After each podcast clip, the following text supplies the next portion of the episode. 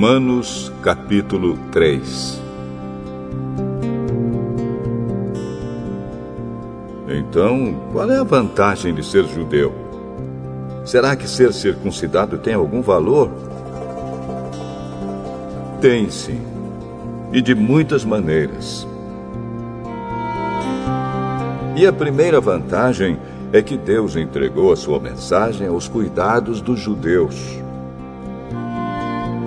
Mas se alguns não foram fiéis, será que por isso Deus vai ser infiel? De modo nenhum. Que Deus continue a ser verdadeiro, mesmo que todas as pessoas sejam mentirosas, como dizem as Escrituras sagradas a respeito dele.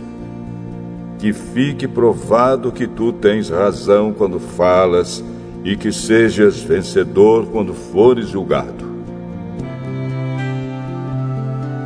Mas se as injustiças que cometemos servem para mostrar que Deus age com justiça, o que é que podemos dizer? Que Deus é injusto quando nos castiga? Eu falo aqui como as pessoas costumam falar. É claro que não. Se Deus não fosse justo, como poderia julgar o mundo? Mas digamos que a minha mentira faz com que a verdade de Deus fique mais clara, aumentando assim a glória dele. Nesse caso, por que é que devo ainda ser condenado como pecador? Então por que não dizer: façamos o mal para que desse mal venha o bem? Na verdade, alguns têm me caluniado, dizendo que eu afirmo isso. Porém, eles serão condenados como merecem.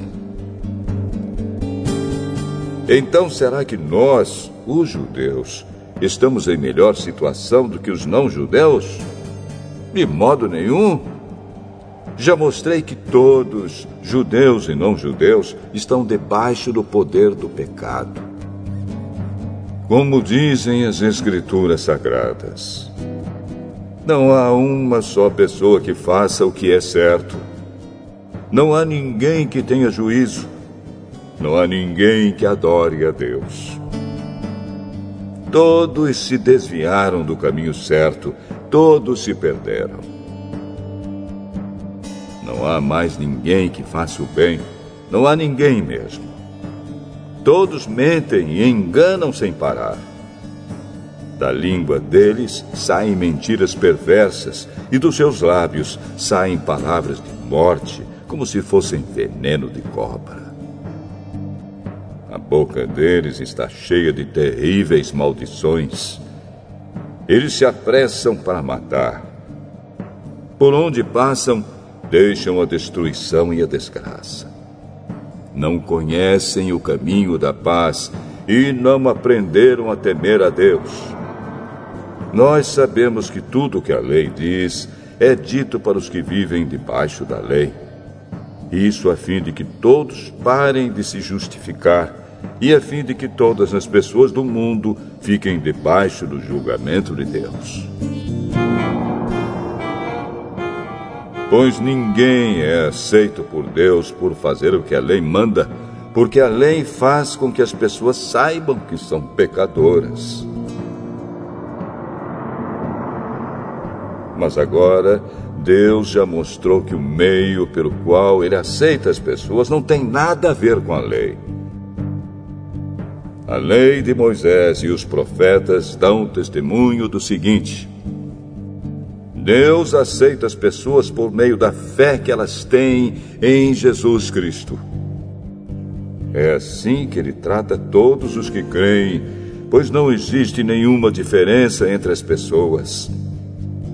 Todos pecaram e estão afastados da presença gloriosa de Deus. Mas, pela sua graça e sem exigir nada, Deus aceita todos por meio de Cristo Jesus, que os salva.